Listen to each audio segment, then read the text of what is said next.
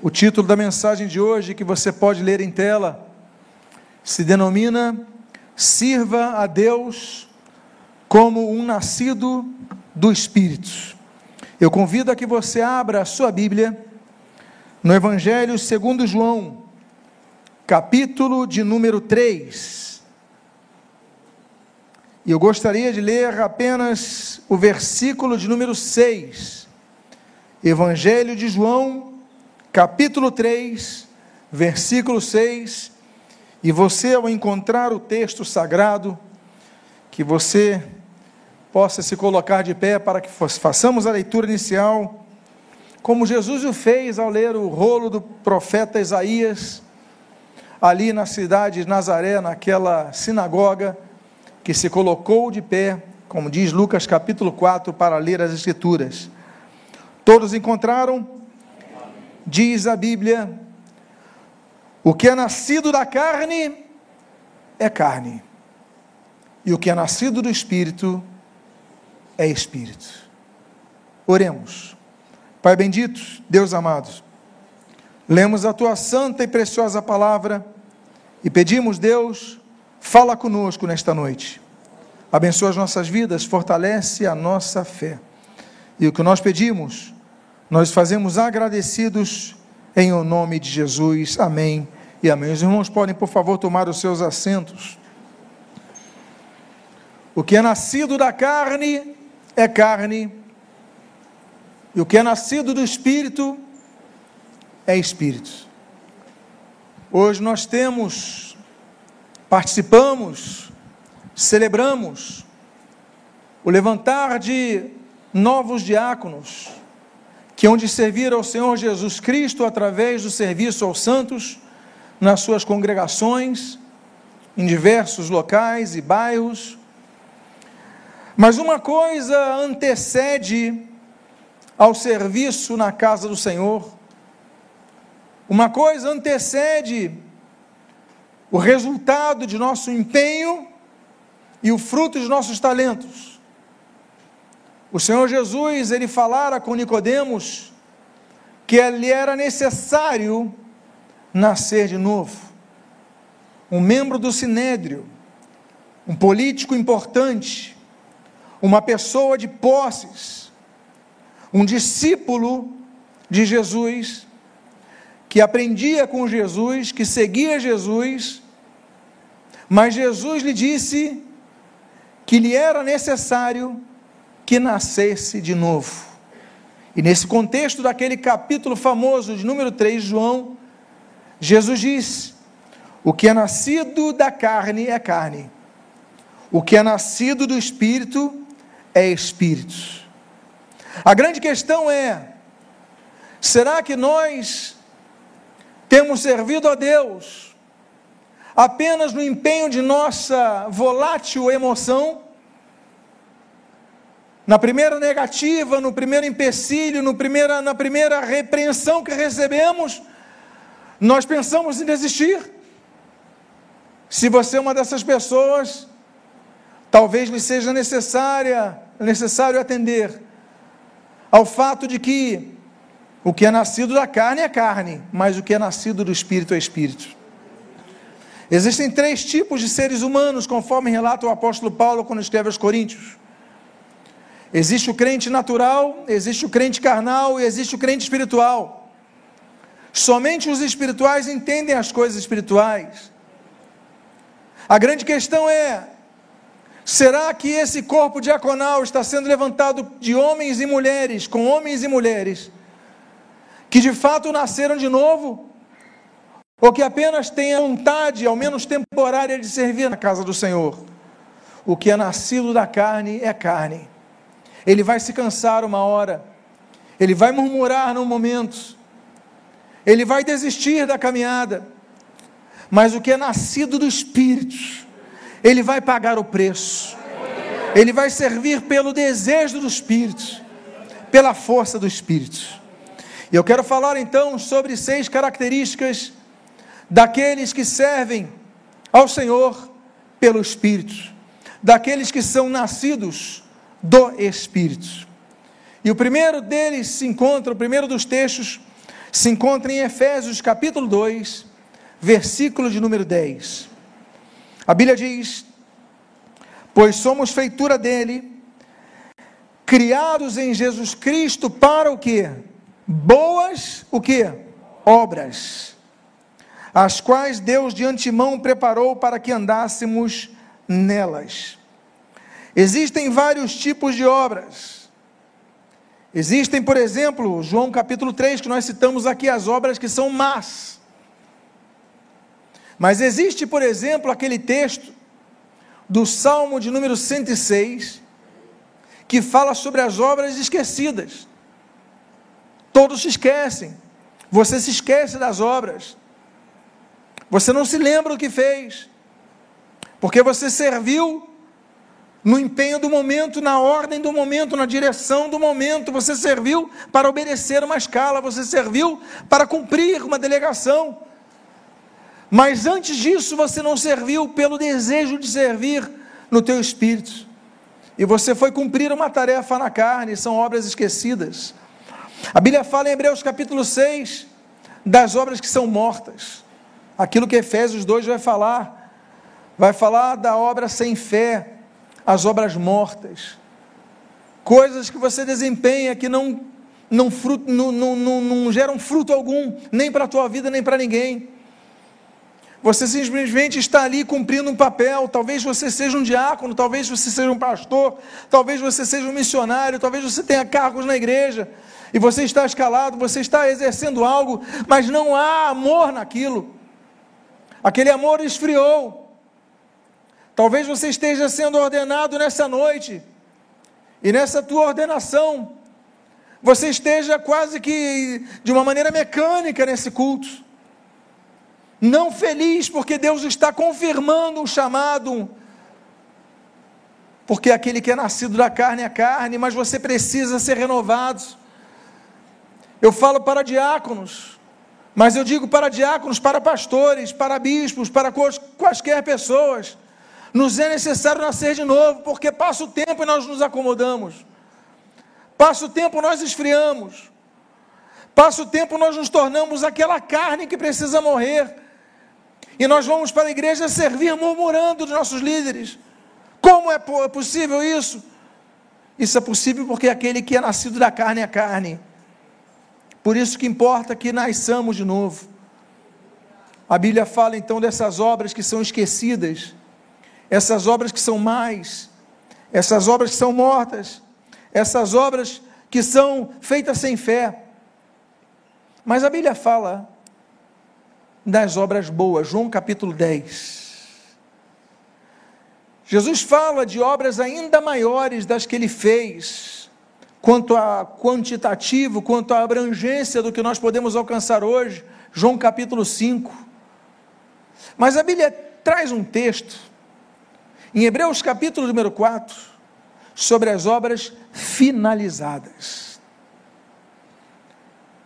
Nós estamos sendo levantados nesta noite para que finalizemos a obra de Deus em nossas vidas, para que cumpramos, como ele diz, o apóstolo Paulo diz a Timóteo, cabalmente o nosso ministério, que nos foi otorgado pela imposição de mãos do presbitério, que vai acontecer em alguns minutos, mas nós devemos cumprir cabalmente, como o próprio apóstolo Paulo Ali ao escrever sua última e derradeira carta a Timóteo, ele fala: Olha, eu combati o bom combate, eu completei a carreira, eu guardei a fé, mas me chama a atenção, eu completei a carreira.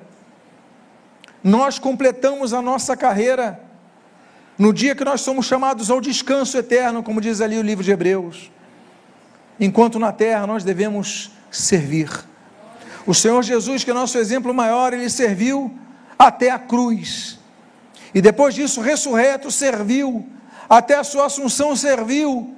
E hoje tem servido intercedendo por nós, sendo nosso advogado junto ao Pai, como diz 1 João capítulo 2. Então, em todo momento, nós somos chamados para servir. Por quê? Porque o que é nascido da carne é carne, mas o que é nascido do espírito é espírito.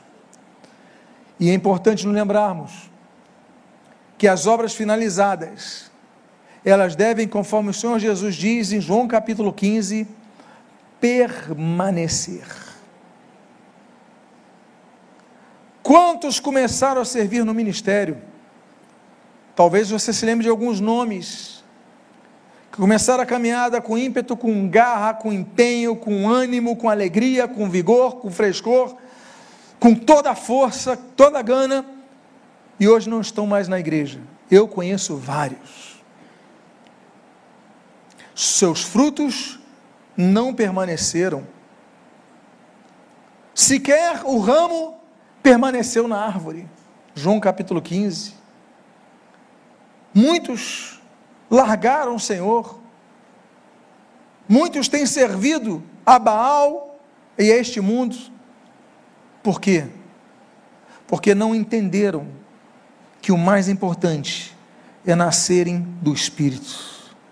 Porque o que é nascido da carne é carne, e o que é nascido do Espírito é Espírito. A primeira característica, então, que nós vemos é que nós fomos criados para produzir obras, e boas obras, e obras que permaneçam. A segunda característica é que nós lemos em 1 Coríntios, capítulo 1, versículo 10, quando o texto diz: Irmãos, pelo nome de nosso Senhor Jesus Cristo, peço-lhes que todos estejam de acordo naquilo que falam e que não haja divisão entre vocês pelo contrário, que vocês sejam unidos no mesmo modo de pensar e no mesmo propósito. A segunda característica para o serviço na casa do Senhor é que devemos estar unidos no mesmo modo de pensar e no mesmo propósito. São duas coisas diferentes e que porque não interpretamos as duas de maneira diferentes, traz, trazem problemas nas igrejas. Porque muitas vezes nós temos o mesmo propósito, a vamos fazer isso, vamos fazer aquilo, ótimo. Temos o mesmo propósito. Mas o modo de pensar, não, mas eu vou fazer dessa forma, não, mas eu vou fazer dessa, não, mas eu vou fazer dessa. Ou seja, existe um propósito. Mas existem várias formas de pensar. Então você pensa, bom, então eu estou no mesmo propósito que a minha liderança. Eu estou no caminho certo? Não, não necessariamente. Se não houver da parte da equipe, dos trabalhadores, dos santos da igreja, daqueles que são chamados a trabalhar e militarem na obra, o mesmo forma de, uma mesma forma de pensar não está correto. Não basta ter o mesmo propósito. Nós temos que trabalhar na mesma direção. Temos que trabalhar numa mesma regra, numa mesma visão, numa mesma forma de trabalho. Meus amados irmãos, a Bíblia diz: como é bom e agradável que os irmãos vivam em união. Salmo 133. É bom e é agradável mas muitas vezes alguns que não são nascidos do Espírito, eles destoam e colocam a mosca morta no perfume, como diz a palavra de Deus, e estragam todo o perfume. Porque são trabalhadores, são, mas não são nascidos do Espírito. O que é nascido da carne é carne. O que é nascido do Espírito é Espírito. Em que ponto nos colocamos nessas duas vias? Em que posição nós estamos nessas duas vias? O Senhor Jesus, ele ora, em João capítulo 17, eu oro para que todos sejam um. Jesus orava pela, pela unidade, mas o próprio grupo de Jesus não tinha união. Vide Judas Iscariotes. Judas Iscariotes foi chamado por Jesus. Não foi chamado pelo diabo, Jesus o escolheu, e diz a Bíblia que Jesus escolhe seus discípulos depois de passar a noite orando. Mas o diabo entra naquele homem. no exercício ministerial. Então, numa equipe das mais brilhantes que mudam a história da humanidade, o diabo entra num. E o que dizer de Pedro, que recebe a repreensão de Jesus, sai de retro Satanás, Satanás estava usando Pedro no grupo dos discípulos. E Jesus fala para Pedro: Pedro, quando te converteres, porque Pedro andou para trás. Depois da morte do Senhor Jesus, Pedro recua mais uma vez, João capítulo 21. Abandona tudo, volta a pescar peixes humanos, peixes é, aquíferos, e não peixes humanos, pessoas, pescador de homens. E Jesus o repreende. O que eu quero dizer para vocês, meus amados irmãos, é que no primeiro sinal de desunião numa equipe ministerial, já se aponta o fato de Satanás estar tentando destruir aquele projeto. Por isso que Jesus repreende Pedro. Por isso que Judas vai ter o fim que tem. Por quê? Porque o que é nascido da carne é carne, e o que é nascido do espírito é espírito. Então, que nós sejamos pessoas que lutem pela unidade. Terceira característica. O texto de Colossenses capítulo 3, versículo 23 diz: Tudo o que fizerem, façam de todo o que? Façam de todo o coração, como para o Senhor e não para com as pessoas, para com pessoas, sabendo que receberão do Senhor a recompensa da herança. É a Cristo o Senhor que vocês estão servindo. E quem fizer injustiça receberá em troca injustiça feita. E nisto ninguém será tratado com parcialidade. Meus amados irmãos, o texto se inicia dizendo: tudo que fizerdes, façam de todo o vosso coração não para as pessoas, mas como para o Senhor.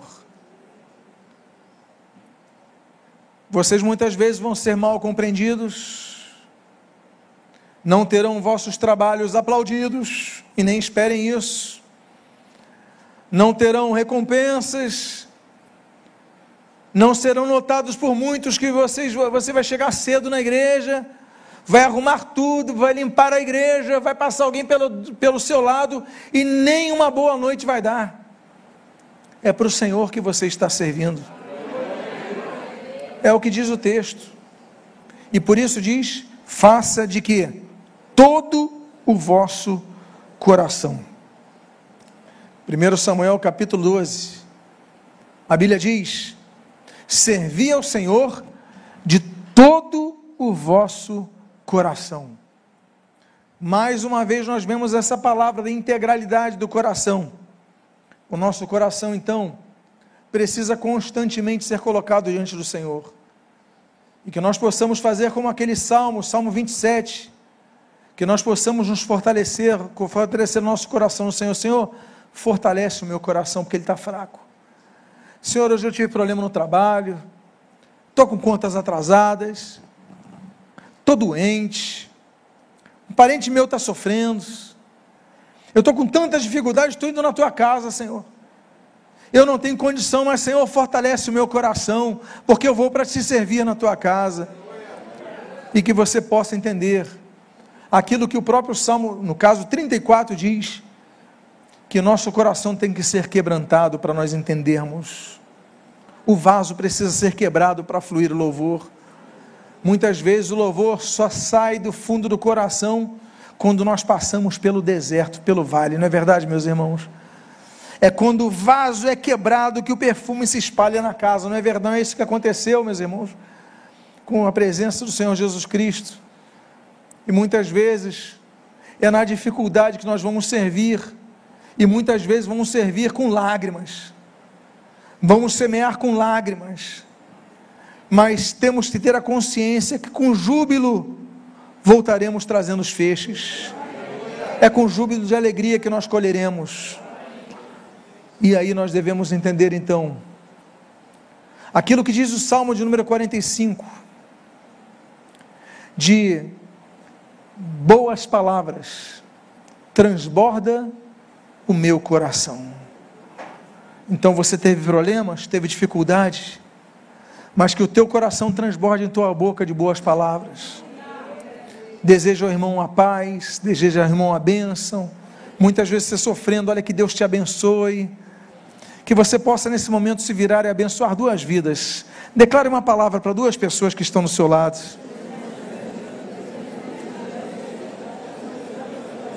Haja como nascido do Espírito, porque o que é nascido da carne é carne, e o que é nascido do Espírito é Espírito. Quarto ponto, quarta característica do nascido do Espírito é que nós devemos servir sem inveja, sem permitir a vanglória pelos nossos feitos, nossos atos, nossas conquistas. Diz o texto que você está lendo de Gálatas, capítulo 5, do versículo 25 ao 26, se vivemos no Espírito, andemos também no Espírito, não nos deixemos possuir de vanglória, provocando uns aos outros, tendo inveja uns dos outros. O apóstolo Paulo, ele escreve a uma igreja, a igreja da Galácia, aos Gálatas. Eram crentes, conheciam a palavra, oravam, mas a Bíblia diz que muitos tinham vanglória, muitos eram soberbos. A Bíblia diz, no Salmo de número 101, que Deus detesta o soberbo. São poucas as expressões da Bíblia tão claras quanto a detestar alguém, como essa do Salmo 101. Deus detesta o soberbo. O soberbo, a soberba, o provérbio de número 13 diz que a soberba precede a contenda. Quando há, e Deus distribui os seus dons através do seu Santo Espírito conforme lhe apraz. Num grupo há pessoas que vão sobressair-se sobre outras. Mas não é porque são melhores, não é porque são pessoas superiores. A Bíblia diz em Filipenses que cada um considere o seu próximo superior a si mesmo. É porque Deus lhe deu dons e talentos que outros não têm e que esses outros vão suprindo outras áreas que este não tem. Mas o fato é que não pode haver vanglória em nossas conquistas, porque a soberba precede a contenda, diz Provérbios 13. E muitas vezes as contendas vão se sendo semeadas na igreja através de grupos de lideranças, através de grupos de diáconos, através de grupos do louvor, grupos de escola dominical, grupos e ali é contenda não porque ele fez, porque eu sou eu, e ali vai se espalhando e daqui a pouco aquilo está incendiando. Por isso que além do provérbio 13 dizer que a soberba precede a contenda, o provérbio 16 diz que a soberba precede a ruína. A pessoa se arruína. É por isso que a Bíblia diz ali, Isaías 2, que o dia do Senhor será contra o soberbo.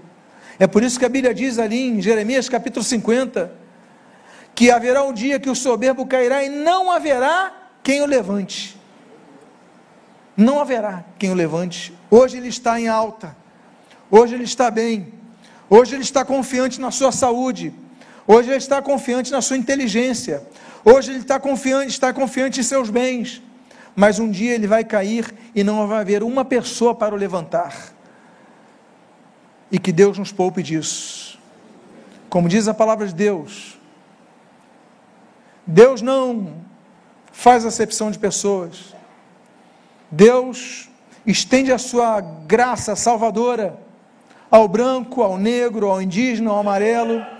Deus oferece a sua graça salvadora ao alto, ao baixo, ao rico, ao pobre, ao culto, ao inculto. Deus oferece a graça. Só existe um tipo de pessoa que Deus resiste.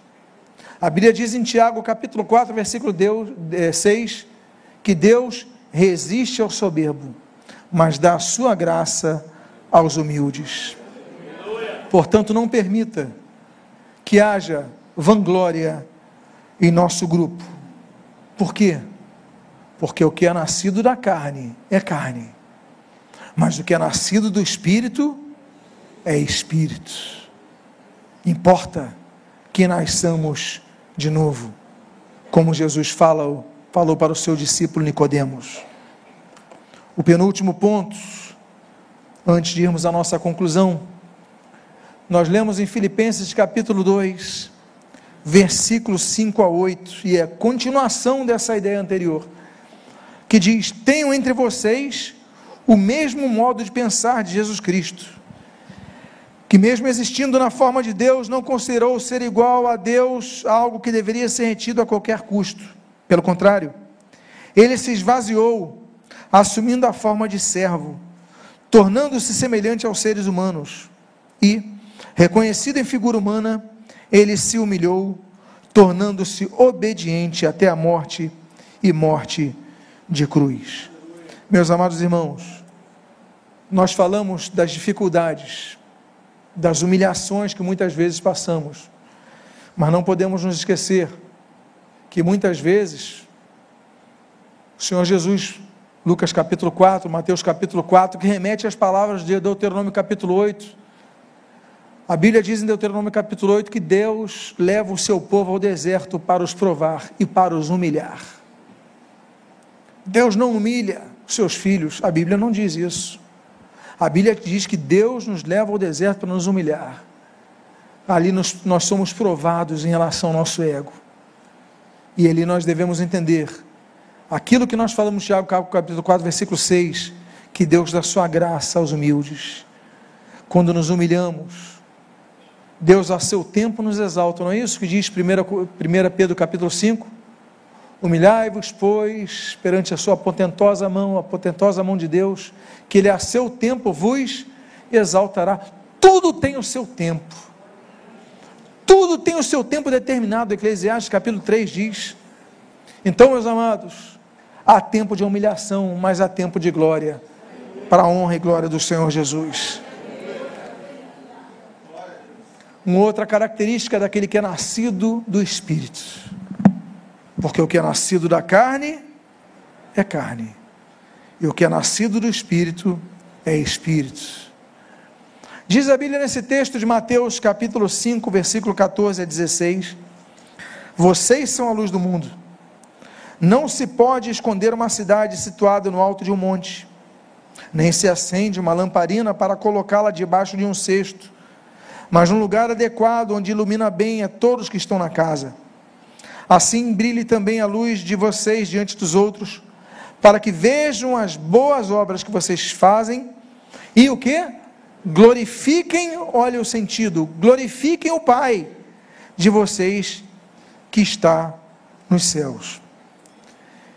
Em 1647 houve uma assembleia, um Westminster, em Londres, Inglaterra, no parlamento, naquele que é chamado Catecismo de Westminster, com 196 perguntas. A primeira delas: Qual é o propósito, o fim supremo do ser humano? Primeira pergunta. E a resposta? O fim supremo e principal do ser humano é glorificá-lo a Deus e usufruí-lo para sempre. O que nós devemos procurar fazer em nossas vidas é buscar a glória de Deus o diácono, ele vai servir, não é para buscar a sua glória, para o seu corpo diaconal, para a sua igreja. Claro que ele vai procurar honrar a sua igreja, né? vai procurar é, trazer alegria à sua igreja, mas ele não vai buscar isso, ele vai buscar a glória de Deus acima de tudo. Josué capítulo 4 diz que ele colocou aquelas doze pedras ali para que o seu testemunho, ele lembrasse a todos que foi Deus quem realizou aqueles milagres.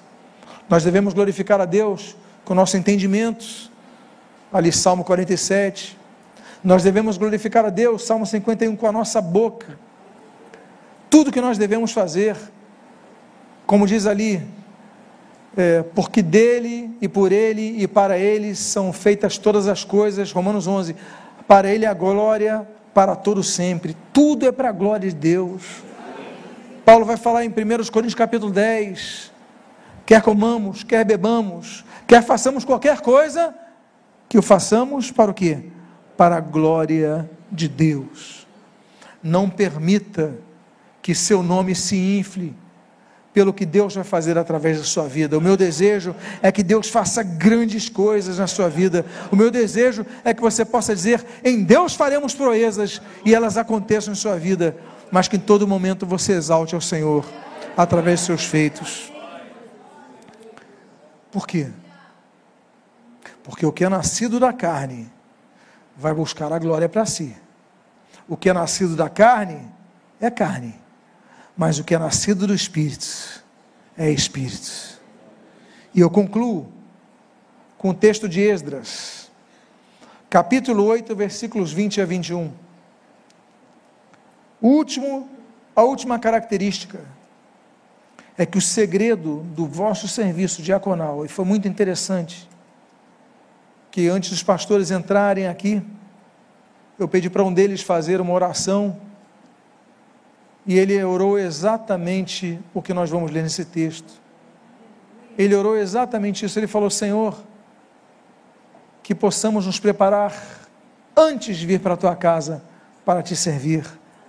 Diz Esdras 8, 20 a 21, e dos servidores do templo, ou seja, vamos aplicar a nosso caso aqui, e dos servidores do templo que Davi e os príncipes haviam escolhido para ajudar os levitas, 220 todos eles mencionados nominalmente. Então ali, junto ao rio Ava, proclamei um jejum para nos humilharmos diante do nosso Deus e para lhe pedirmos uma boa viagem para nós, para os nossos filhos e para tudo o que era nosso.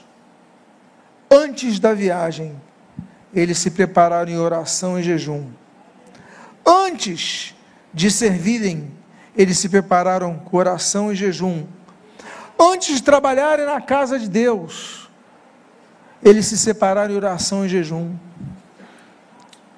A última característica, pois, enquanto alguns servem na carne, outros servem no espírito. Porque o que é nascido da carne é carne, e o que é nascido do espírito é espírito. A característica do que é nascido do Espírito é que ele não vai servir apenas quando se lembra por causa do alarme que soou, mas ele vai se preparar durante o dia para servir. Ele vai se preparar. Ele não tem tempo? Oração. Oração no trajeto. Senhor, me abençoa, me guarda. Eu fui chamado para servir no templo, como Esdras ali proclamou. Então, peraí, vocês vão servir no templo? Vocês vão para Jerusalém, vocês vão trabalhar ali, então tá bom. Vamos começar agora, oração e jejum, para que Deus nos dê boa viagem, para que a gente consiga chegar lá e exercer nosso ministério. Eu tenho certeza, eu tenho certeza de uma coisa que nos une, é o desejo de servirmos ao Senhor. Por isso você aceitou o convite para exercer o diaconato. Mas uma coisa nós não podemos esquecer: que o serviço não começa dentro das portas da igreja onde você congrega. O serviço começa ao abrir os seus olhos e a orar pelo seu dia. Eu convido você nesse momento a ficar de pé. Eu gostaria de fazer uma oração por sua vida. O que é nascido da carne é carne, e o que é nascido do espírito é espírito. Pai amado, Deus bendito. Que cada um aqui que falhou possa nascer de novo. Que cada aqui que desanimou possa nascer de novo. E que isso aconteça de maneira definitiva. Que eles possam ser transformados por ti. Para que sirvam na sua casa, na tua casa, como aqueles que nasceram de novo. Abençoa as suas vidas. Abençoa, Senhor, o seu serviço que haja frutos bons, como diz João 5, que os frutos permaneçam, como diz João 15, que eles glorifiquem ao teu santo nome, como diz ali Efésios 2. Pai amado, em nome de Jesus, nascemos para servir, vivemos para servir, e na glória eterna louvaremos o teu santo nome, porque jamais deixaremos de ter, seu, ter, ser teus servos. Abençoa a nossa vida, abençoa esse novo grupo que será levantado ao ministério de Acoral. Abençoa as igrejas aqui representadas. E o que nós pedimos, nós fazemos agradecidos em nome de Jesus. Amém. E amém. Podem tomar seus assentos. Glória ao Senhor Jesus. Eu gostaria de pedir que, por favor, tirem o púlpito. Nós vamos, nesse momento, proceder à ordenação diaconal. Alguém ajude, por favor, aqui a retirar o púlpito.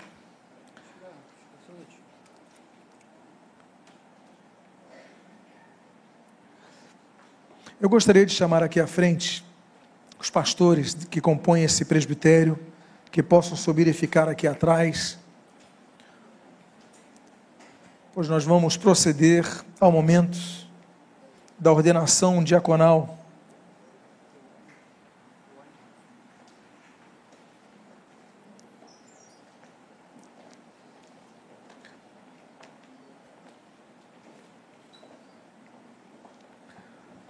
Cada um dos pastores que aqui está nessa plataforma, e que nos encaminhou o nome de seus candidatos ao diaconato,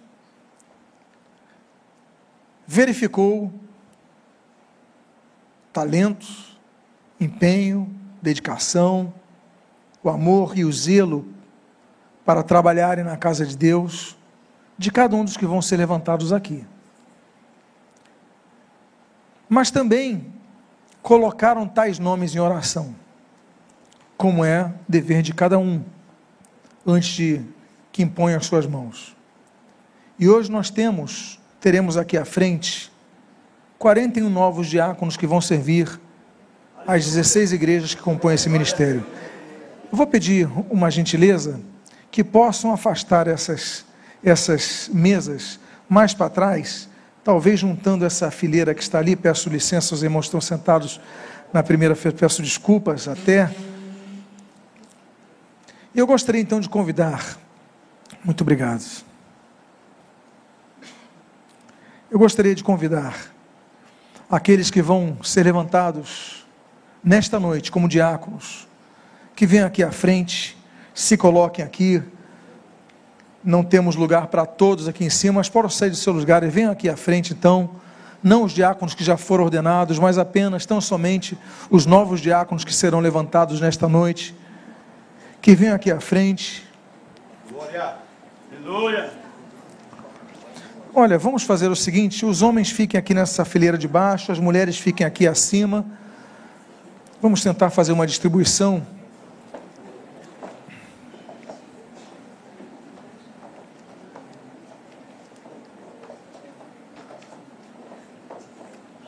Isso, podem vir mais para trás, podem vir, mas temos mais espaço atrás, para que caibam todos. Venham mais à frente, por favor. Podem subir. Eu creio que temos espaço um pouquinho mais para trás, minhas irmãs, para que a gente possa ter mais uma fila aqui. Ainda temos algumas irmãs, irmãs que estão subindo. As mais baixas fiquem à frente das mais altas, por favor. Os homens, os homens creio que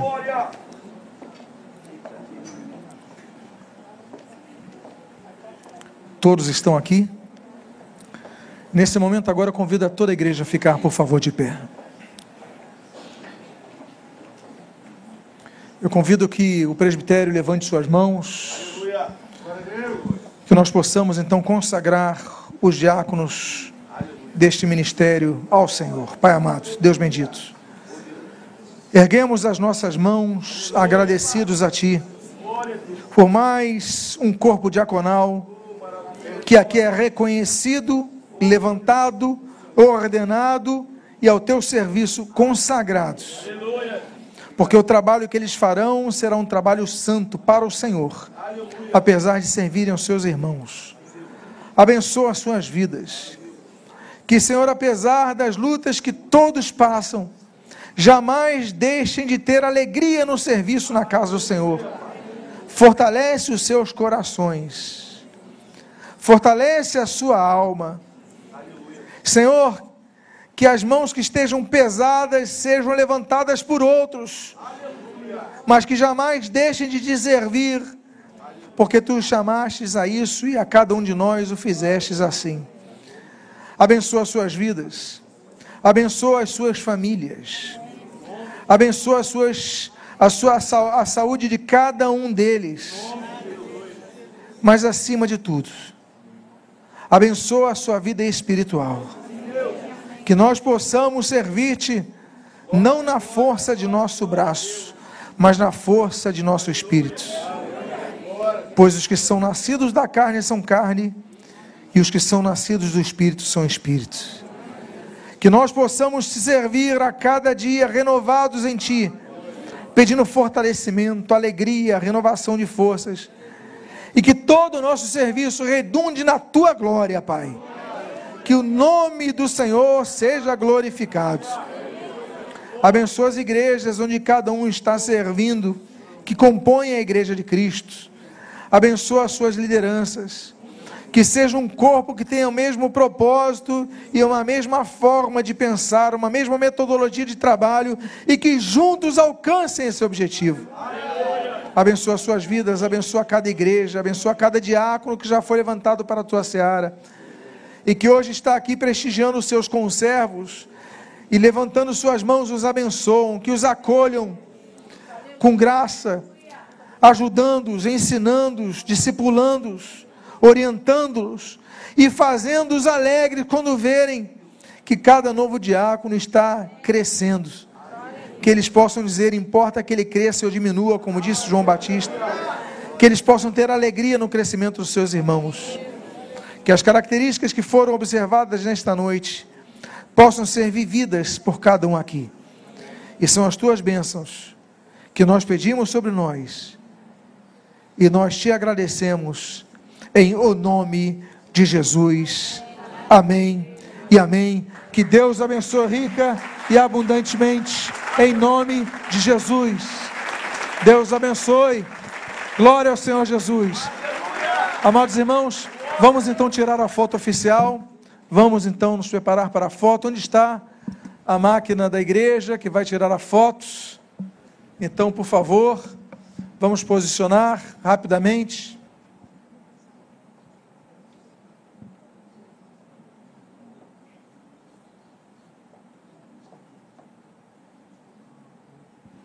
Louvado seja o nome do Senhor.